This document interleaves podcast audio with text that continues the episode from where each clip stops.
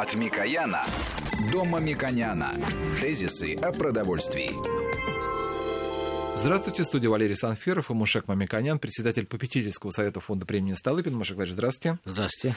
Мушек Владимирович, в нашей программе предыдущей мы затронули тему, какой должно быть будущее продовольственного рынка, вообще наше восприятие продовольствия, ну и всего, что так или иначе с этим связано. Мы, кстати говоря, наверное, я думаю, что перед тем, как мы продолжим, мы, наверное, какие-то промежуточные итоги от того, что мы обсуждали, да, надо чтобы было подвести. понятно, потому что мы часто говорим о э, конкретных продуктах, э, конкретных идеях, которые есть э, в промышленной политике или же потребительских предпочтениях людей и обзор наших специалистов по этим темам. Но мне кажется, очень важно мечтать о будущем, формировать представление о будущем. И э, нужно это делать реалистически на той основе, которая сегодня формируется в многих отраслях, и новая э, революция цифровая экономика приведет э, к неизбежным изменениям и в области производства пищи и э, продовольственных товаров в целом. Это и новые возможности, но если мы будем продолжать архаичный способ производства, который формировался еще 8-10 тысяч лет тому назад, аграрное производство, и не будем существенно ничего не менять, то мы просто будем совершенствовать э, то, что не всегда рационально и э, совершенно, и не будем э, иметь существенной экономии ресурсов планеты или существенной экономии наших затрат на то, что человек может получить за те деньги, которые он платит. Что это означает для э, производителей? Это означает для производителей, что они э, должны в будущем проектировать свои продукты совершенно в ином ракурсе. Не то, что производилось вчера, они должны свои маркетинговые проекты, рекламные проекты нацеливать на какие-то другие критерии качества, безопасности продуктов и важности этих продуктов для э, потребителей. А потребителям очень важно знать, иметь больше информации, понимать и становиться потребителями новых типов товаров, на которые мы, э, по которым мы можем сегодня пофантазировать. Потому что по поводу информации сегодня нету никаких проблем. Любой потребитель, и скоро вот э, маркировка товаров, и новые возможности информационные даст о продукте огромное количество информации.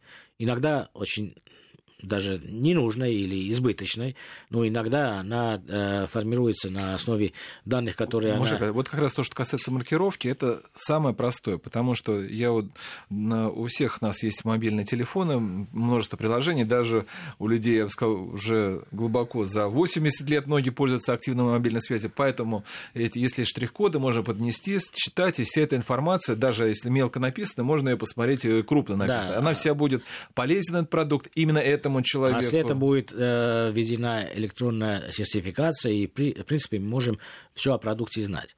Но знаем ли мы о продукте все то, что нужно обществу? Я не говорю конкретно этому потребителю. А что нужно обществу? Мы находимся на этапе, когда э, планета Земля перегружена нашим действием. Э, кроме того, что э, происходят э, большие, может быть, циклические геологические изменения, мы имеем существенное влияние, это всеми говорится, всеми обсуждается, и международными организациями, и в прошлом году Россия был экологи... годом экологии. А антропологические воздействия человека на природу являются очень важной темой.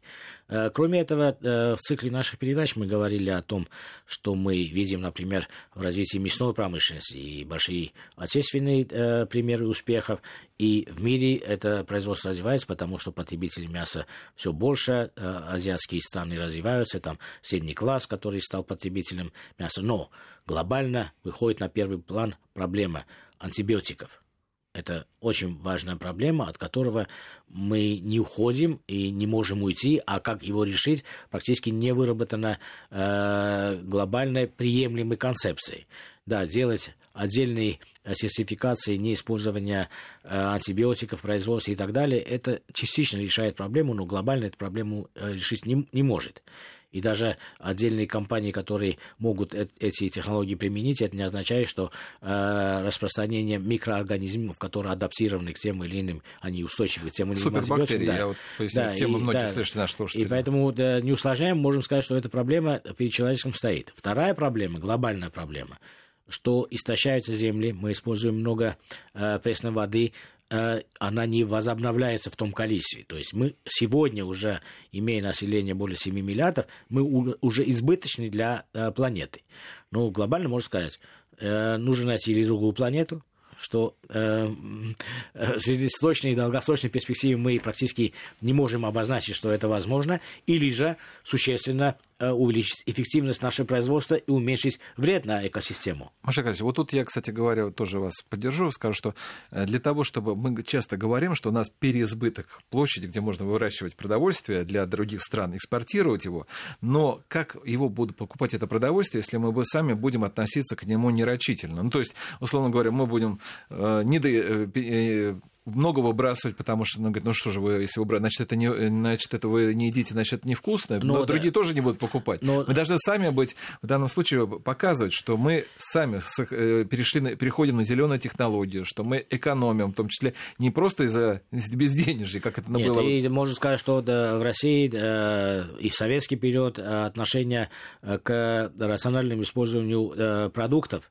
это вот э, одна из базовых э, моральных ценностей, то есть выбросить хлеб и так далее. И это очень э, важная основа для того, чтобы мы в новом контексте экономного и устойчивого развития, практически эти два понятия уже связаны э, в мировой э, дискуссии. Экономное это означает, вы можете устойчиво развиваться в будущем, то есть вы не вредите природе и не забираете у себя ресурс, который вам дадут на следующем цикле новые продукты. Мы имеем большие возможности.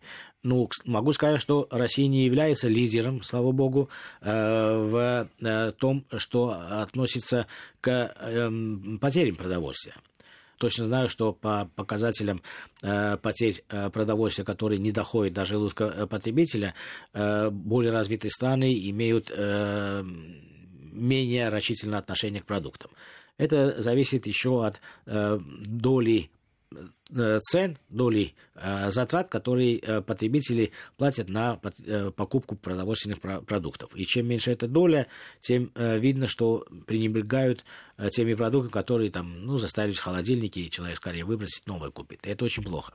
Поэтому Россия имеет возможности, первое, быть крупнейшим поставщиком продовольствия. И так как основные объемные задачи э, в области производства зерна, производства мяса, производства масел в России реализованы, ну, в основном, то можно говорить о том, что пересмотр взглядов на дальнейшую аграрную э, политику нужно смещать в сторону глубокой переработки и выход в том числе на экспортные рынки именно с продуктом высокой степени переработки. Это очень важная вещь. Э, сейчас э, государство принимает программы содействия экспорту но очень многие страны, доброжелательно относясь и высоко ценя наши продукты, имеют формальные э, причины э, пока опасаться, потому что есть африканская чума свиней, если мы говорим о животноводстве в целом и так далее, и так далее.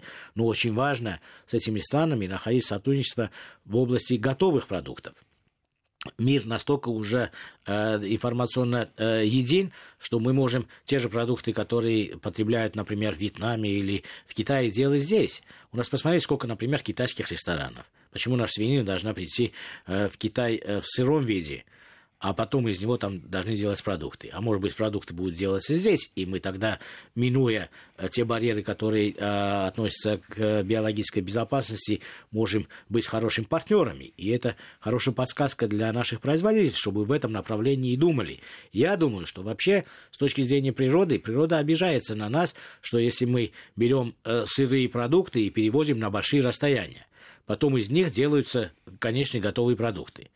Но я считаю, что это иррационально. И поэтому цифровая экономика, я думаю, что приведет к тому, что э, каждый продукт будет иметь свой э, коэффициент, ну, который обсуждался в Организации Объединенных Наций, он называется углеродным коэффициентом, то есть это э, какое существенное влияние именно производство этого продукта на этой стадии оказало на природу. И поэтому, если мы с этой точки зрения посмотрим, то перемещаясь на огромные расстояния сырье, потом полуфабрикаты, а потом из них в конце концов что-то приготовить, сырье же никто не ест, в конце концов что-то приготовить, это э, приведет к увеличению углеродного числа, то есть вреда природе, вреда экосистемы именно этого процесса до получения какого-то э, продукта, назовем это, свинина в соусе, который будет потребляться там в Шанхае. Это удивительно. Например, если бы, это мой любимый пример, если бы планета Земля имела бы одушевленный э, образ, имел бы свой паспорт, свой баланс банки, мы бы все время видели, что баланс банки у него ухудшается, у него дебет с кредитом не сходится, мы забираем у него больше, чем он может восстановить, и при этом он все время возмущается. И поэтому его это возмущение мы должны адаптировать, понимать, слушать и быть единым с ним. И поэтому он возмущается, когда э, на огромные расстояния транспортируется э, сырье, потому что углеродное число меняется.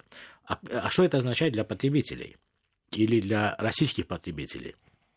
Поэтому э, я считаю, что любой элемент в предложении производителя пищевой продукции в России, который уменьшает возможность потерять этот продукт. Ну, например, мелкая фасовка позволяет меньше, меньше этого продукта выбрасывать крупы в России очень э, дешевые. Очень часто покупают, немножко используют, потом э, застоялось или там э, уже испортилось, и хозяйка выбрасывает, потому что это очень мало для нее стоит. А мелкая фасовка позволяет все-таки ей купить достаточно мало или купить э, 2-3 такие порции и использовать ровно столько, сколько нужно. Вот это яркий пример того, например, э, что бы я хотел э, видеть и предложить в этом направлении развиваться. То же самое и в мясной отрасли, например сырое мясо купить и дома приготовить, ну, я могу так э, смело спрогнозировать, что через 30 лет это будет скорее экзотикой. Потому что, на самом деле, с точки зрения и биологической безопасности, и хлопот, и э, потом же еще затраты, если правильно посчитать. Мы же, готовя даже яичницу дома, мы имеем достаточно большие затраты, которые напрямую мы не можем считать. Э, это нужно э, посуду это помыть, ну, естественно, мощь, естественно, нужно применить, э, подсушить, э, время потратить и так далее, и так далее. Поэтому я предполагаю, что э, цифровая экономика позволяет каждому индивиду в будущем получать ровно то, что ему нужно, ровно там, где ему это технологически будет более возможно. Производство в огромном масштабе безопасных хороших, удобных по цене продуктов в едином большом месте, это будет более рационально – а э, потери будут уменьшены, э, технологии упаковки, хранения продуктов будут э, значительно более совершенны, и потребитель это примет, потому что это ему тоже выгодно, потому что это будет отражаться на цене и на безопасности продуктов. И в конце концов в квартирах кухня не будет необходима вообще. Будет просто место, где можно подогреть продукт я предполагаю, что вот такие изменения ну, в долгосрочном будущем будут. Э, теперь о среднесрочном будущем. Среднесрочное будущее это как раз э, большие трения, когда сверху э, нормы ну, нормативы... Вы, вы скажете, это сколько? 5-7 где-то вот так лет, да? Э, долгосрочное это 15-20. Для каких-то людей это сегодня. Потому что мы видим огромное количество, особенно э, молодых людей, э, студенческой среде, которые формируют э, свои представления о том, как быть правильным человеком, как быть э, продвинутым человеком на будущее. Это будет новая культура на новый образ потребления. Если вы потребляете избыточно, вы не совсем э, современный человек, вы не совсем ответственный человек. То есть избыточное потребление э, в будущей этики будет э, скорее минусом, чем плюсом, потому что мы будем э, со смехом уже вспоминаем мы э, странную одежду 90-х годов. Мы со смехом и с неприятием будем воспринимать, э, что э, в начале 2000-х там считалось там дорогая машина или там э, два-три лишних костюма, это тоже считалось э, образом приличия. О среднесрочной перспективе мы поговорим после новостей с председателем попечительского совета фонда премии Столыпиным Шакмой Миконяном. Сейчас новости. Тезисы о продовольствии. От Микояна до Мамиконяна. Тезисы о продовольствии. У нас в студии по-прежнему Мушек Мамиканян, председатель попечительского совета фонда премии Столыпина. Мы говорим о будущем. Ну, в принципе, мы уже поговорили о далеком будущем сначала. Сейчас мы уже говорим о том, что может быть через 5-7 лет. Да, это очень важно, потому что э, мы говорили очень часто о тезисах, которые обозначали историю развития пищевых э, отраслей, как они приходили сюда, как адаптировались упоминали неоднократно идеи, которые э, в тот период были внесены на почву э, советского образа э, жизни и потребления. Но сегодня возникает ситуация, когда регуляторы имеют достаточно продвинутый взгляд, что нужно сделать, но общество и потребители достаточно медленно могут на это реагировать. Поэтому дискуссия очень важна и для потребителей. А как нужно реагировать на те или иные изменения? Вот, например, э, дискуссия относительно возврата э, торговыми компаниями продукции, которые были им поставлены промышленными компаниями, не могла быть дискуссии, если бы общество было к этому подготовлено. А это вылилось в обсуждение. Это хорошо или плохо? Во-первых, нужно четко сказать, что в развитых странах это невозможно, потому что новые информационные технологии позволяют достаточно грамотно э, планировать объем, технологии хранения в том числе мелкой фасовки, в том числе заморозки, в том числе э, санитарной обработки э, э, продуктов и э, всех систем, которые соприкасаются с продуктами, позволяют иметь длительные сроки хранения. И поэтому в развитом цифровом обществе не может быть такой дискуссии, э, продукт, который поступил в магазин, должен ли возвращаться на производство. А у нас это идет с большим напором. Слава богу, вот первый этап мы решили. Это вот символически, это хлеб. Но это должно относиться ко всем э, товарам. И все изменения, которые нужны в сопровождающих законодательных или регулирующих нормах, они должны меняться. Вот это очень важная задача и законодателей, и правительства быстрее это делать для того, чтобы мы уменьшили потери. Вот в среднесрочной перспективе очень важно э, привести в соответствие наши продукты, наш образ э, поведения как потребителей с точки зрения уменьшения потерь. Во-первых, это э, рассчитано с точки зрения затрат, потому что если мы покупаем продукты, потом часть из них теряем, и обязательно каждый раз я буду говорить, сколько мы теряем в среднем, для того, чтобы каждое домохозяйство предполагало, на самом деле это такие потери или нет. Ну, например, ну, человек смотрит, а сколько он э, э, на продукты Э, овощной группы или э, фруктовой группы тратить, да, денег. И каждый рубль имеет, на самом деле, большое значение. А вот совокупно, вот представьте вот такие цифры, что около 40-45% овощей и фруктов общество в целом, мы не говорим об отдельных э, уважаемых и рачительных хозяйствах, это теряется.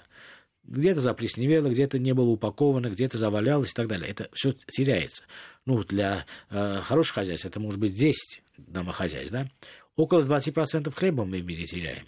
Представляете, сколько ресурсов мы отняли у природы и это потеряли. А как можно это избежать? Можно избежать. Хлеб э, хорошо выдерживает заморозку. Хлеб хорошо э, хранится в упаковке.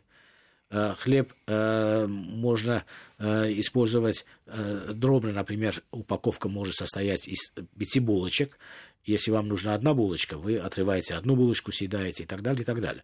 Вот все эти методы, они придуманы не для того, чтобы производитель имел пользу, а для того, чтобы потребитель имел безопасный продукт, который не имел контакта с воздухом или э, с другими э, рук, руками, которые в магазине это могут, для того, чтобы уменьшить потери э, продовольствия. И поэтому э, в краткосрочном или среднесрочном периоде мы должны следовать э, максимально тем правилам, которые уже приняты в развитых э, обществах, в развитых странах.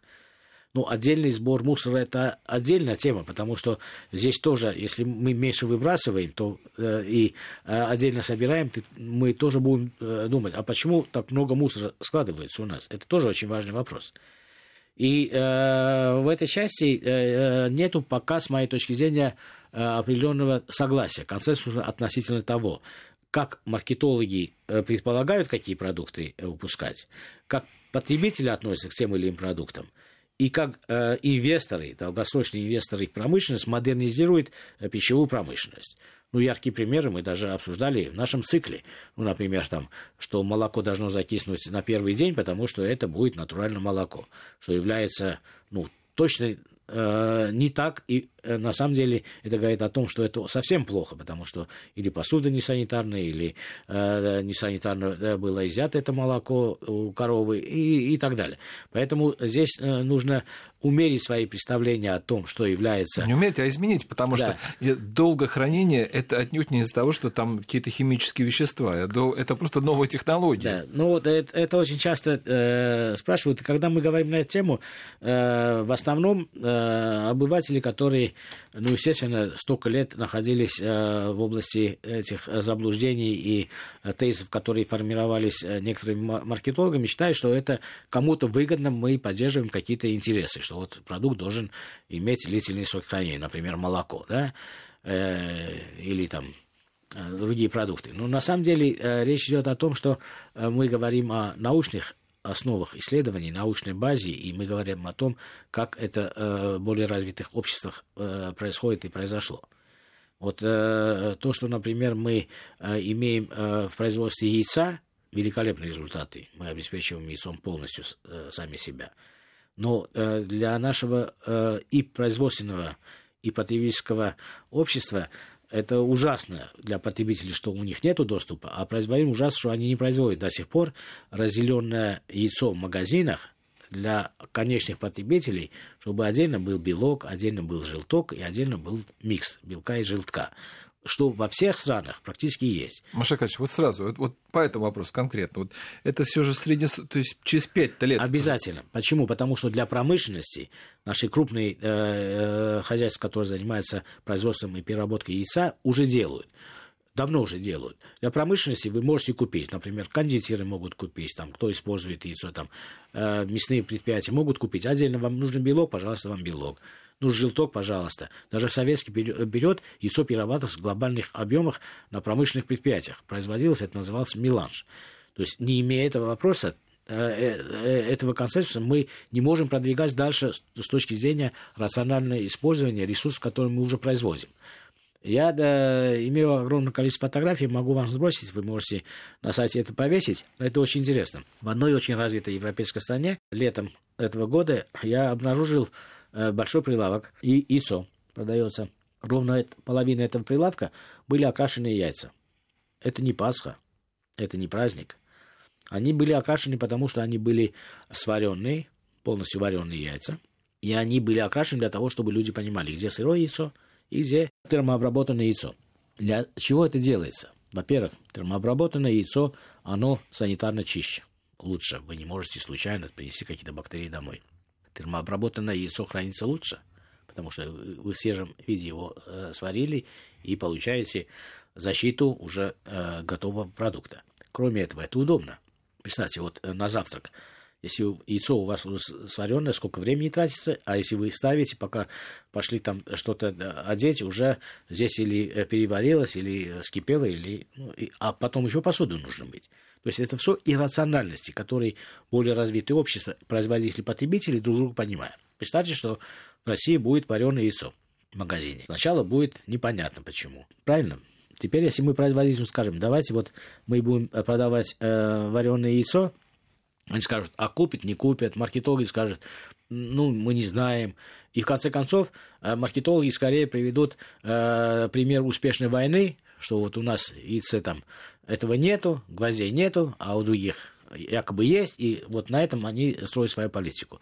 Это ошибочный тупиковый путь. И поэтому мы обсуждаем эти темы для того, чтобы дать э, примеры хороших возможностей, в каком направлении должны развиваться. И в среднесрочной перспективе, если мы даже на несколько процентных пунктов уменьшим выброс хлеба, а я уверен, что это будет происходить вот с новыми изменениями и дополнениями закона о торговле, которые уже по хлебу сделаны, по всем пищевым группам э, продуктов, потребители будут смотреть э, с точки зрения э, продукта, как его он будет использовать завтра – потому что очень часто бывает, он, не видя э, продукты, которые ему удобны, он берет продукт, потом его дома э, что-то с ним делает. Я видел, как тщательно выбирают, например, охлажденное мясо домохозяйки, а потом половину этого мяса или все это мясо при, при, принесли и э, в морозильник забросили потом там сок потек и так далее, и так далее. То есть это все от того, что и промышленность, и потребители недостаточно понимают те цели, которые им дадут пользу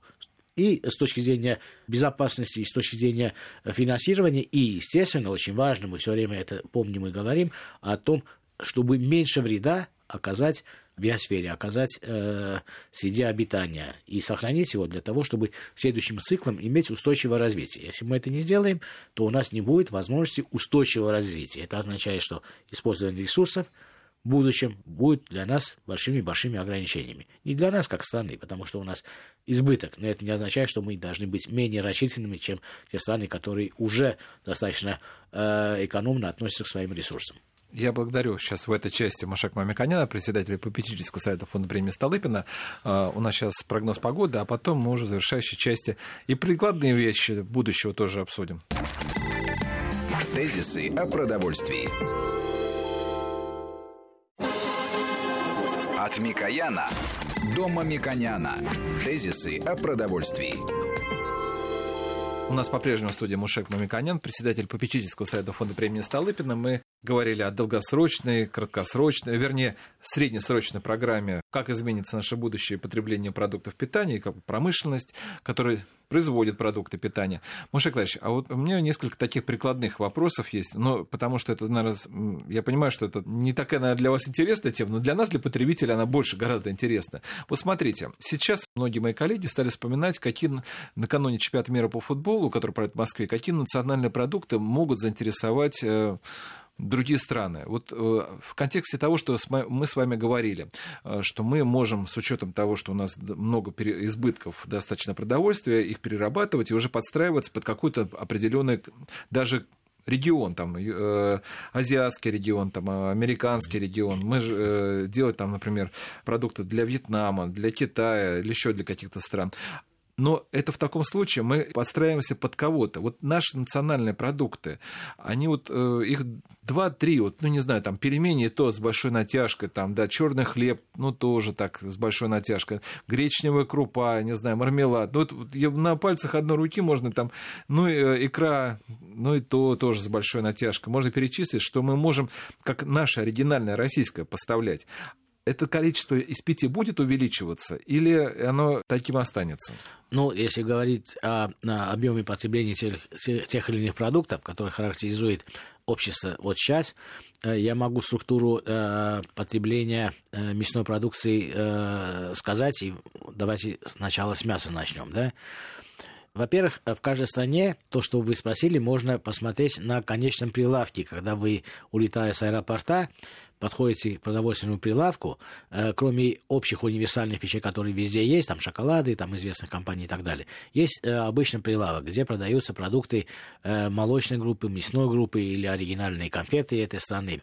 Вот это финалисты, которые выходят сюда. Но не всегда они характеризуют или текущее или прошлое, не всегда именно те продукты, которые э, должны представлять э, лицо этого продовольственного рынка, они на конечном э, прилавке. И я как-то пошутил, что в будущем, когда текущие специалисты, которые имеют много разработок в сфере или восстановительных технологий, которые восстановили многие старые технологии, пытались производить иногда успешно, иногда неуспешно, они будут говорить на пенсии, как плохо, что наши лучшие продукты не э, встретились с нашими покупателями.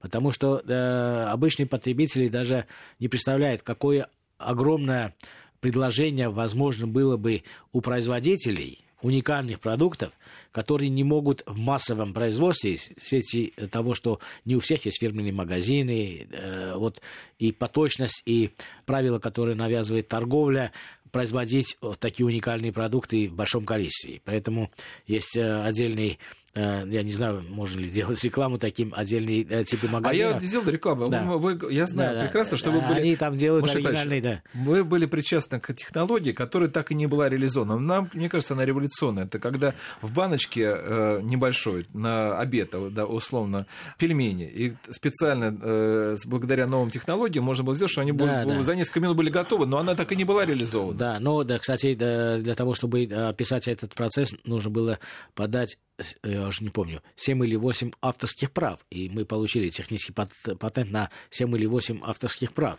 Но это только на один продукт, да. А есть у нас огромное количество других э, инновационных решений, которые на самом деле э, промышленники боятся применять. Почему? Потому что они говорят, вот наши маркетологи посмотрели, на рынке этого нету. А настоящих буйных мало, чтобы они это э, пробовали.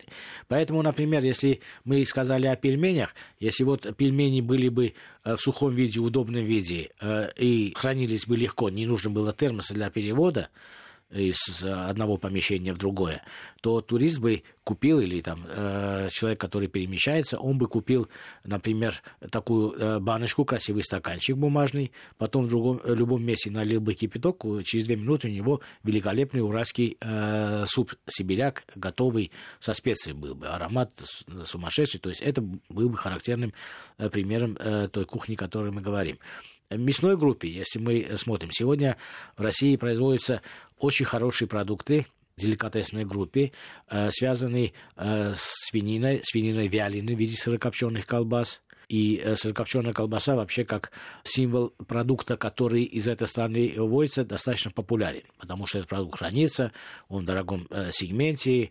Например, мы можем это видеть в Испании, мы можем это видеть в Италии, можем из другого класса, это тоже кажется э, сыро, э, вяленым э, продуктом, это сырокопченый продукт, это венгерский сервелат, который всемирно известный. Он готовится, кстати, 6 месяцев, когда обычно вот такие продукты сырокопченые готовятся ну, месяц, два, три. Это 6 месяцев, это сложные технологии, это вот как традиция, и мы всегда это можем увидеть. Можем увидеть паштеты на французском рынке, на венгерском рынке, в, э, в Чехии можем увидеть. Поэтому эта группа продуктов э, в России э, характерна, и я считаю, что, например, окорок тамбовский, это вот свинина, которую у нас сегодня огромное количество, она могла бы быть представлена, но не большой кусок с костью, а разделанная по частям, вот как многие немецкие аэропорты э, продают, вот это могло быть э, символом, что можно взять с собой и транспортировать. Здесь очень важный вопрос возникает. А как его хранить? Вот даже мы видим европейские э, столицы, там продукты нужно в холодильнике хранить. Ну, переместили, да, ну, хранили. И я предполагаю, что в будущем, и это технологически уже возможно, можно сделать продукт, который не надо э, термический режим, это полностью готовые продукты. Благодаря полностью. упаковке. Благодаря упаковке, и очень важно, не консервации, а стерилизации, то есть чистота э, э, высокая температура э, во время, после упаковки, во время упаковки.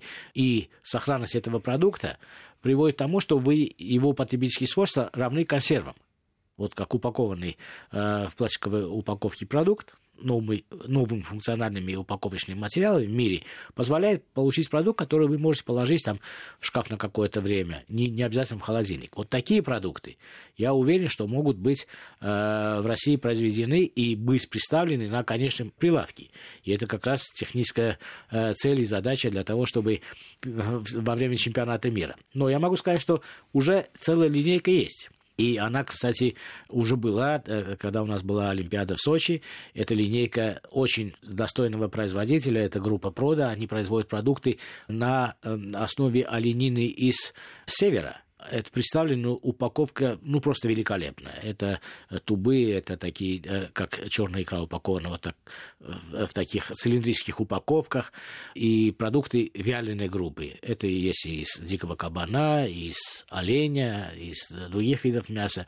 Таких продуктов в России много. Я думаю, что вот такая экзотика северных э, диких э, промысловых и тут я вспомнил, что у нас, когда мы говорили о дикоросах, тоже мы можем значительное количество сделать тоже для экспорта, но экспорт нашей возможности это ягода, которая тоже да, востребована. Да, у нас, у нас просто это все продается как сырье, а мы можем это продавать уже как перерабо... уже после переработки уже продавать как собственный национальный продукт. Маша Николаевич, и еще один вопрос. Я не знаю, вот насколько, правда, сейчас время обеденное, но э, тем не менее, вот даже многие, э, это уже, наверное, далекое будущее, хотя вот для наших соседей из Финляндии, да и из Канады, не бедные страны, в принципе, которых достаточно много продовольствия, они переходят на совсем другие продукты питания, которые для нас сейчас непривычны. Это сверчки, это мука из э, червячков таких маленьких. Таких... Э, Но это вот э, относится к долгосрочным перспективам. Да, я что мы... Ну, мы, коли мы говорим да. о них, мы тоже, да, Но, интересно. Я считаю, что на эту тему нужно говорить. Чтобы не воспринималось это э, совсем странным, я скажу, что речь идет о, по крайней мере, теоретических возможностях прокормить большее количество людей на нашей планете, не разрушая нашу планету. И в этом смысле нужно э, говорить о том, что мыслители э, прошлого, ну, недаль, недалекого прошлого, в том числе великие русские ученые, Вернадский, Вавилов много писали на эту тему. Это очень важная тема и для России, не потому, что мы нуждаемся первые в этом, а мы в интеллектуальном плане могли бы быть участником этого процесса. Речь идет о том, что будущее производство может полностью изменить и свой профиль, и как это производится, из каких источников это производится. Э, когда вы сказали о насекомых, как о э, возможном сыре для производства белковой части продукта, это важно еще сказать, что из 7 миллиардов населения, которое сегодня населяет Землю, 2 миллиарда являются потребителем насекомых, потому что у них это еще осталось, не потому что они к этому пришли. Поэтому было бы интересно поговорить о диетах, которые были до аграрного периода развития планеты. Это было до 10, 10 тысяч лет тому назад. Некоторые общества такие черты сохранили сегодня. И поэтому, если э, полноценный белок можно получить с яйца, например, я считаю, что для нашего общества, вот если говорить о долгосрочной перспективе, нужно думать о индустриальном глобальном производстве яйца, разделении яйца на фракции и потреблении как основного белкового продукта. И важно э, понимать, если эти технологии дадут нам возможность производить белковые продукты, насекомые или животные, без применения антибиотиков, без той глобальной проблемы, которая нависла над э, человечеством, то это будет, конечно, прорывной путь. И первым потребителем буду, в том числе и я, и будут яркие люди, которые будут показывать пример, что это нормально и правильно. И я могу вам даже э, такой э, забавный случай сказать. Где-то э, 15-20 лет тому назад мы были в Мексике на мясной большой компании, и когда нас пригласили там в ресторан по дороге э, на одно из предприятий, угощали ну, явцами огромное количество, то очень вкусно и так далее, и так далее. Э, потом один из мексиканцев сказал, что вот это блюдо стоит так дорого, что практически э, его цена стоит э, всем остальным. Это оказались такие во фритюре червячки. Очень вкусные, как семечки ты ешь. Поэтому речь идет о том, что э, от имени планеты нужно сказать, что вы знаете, вот если вы производите белок вот таким образом, вы вредите планете и себе практически значительно меньше, чем если вы э, производите другим способом. Я хочу сказать, что если наших радиослушателей эта тема заинтересует, мы обязательно в этом году к ней вернемся, более подробно поговорим с экспертами, с вами. Но нужно сказать, что это долгосрочная возможность, а не текущая или среднесрочная. Я благодарю Машек Мамиканяна, председателя попечительского совета фонда премии Столыпина за участие в нашей программе. Программу провел Валерий Санфиров. Всего вам доброго. Тезисы о продовольствии.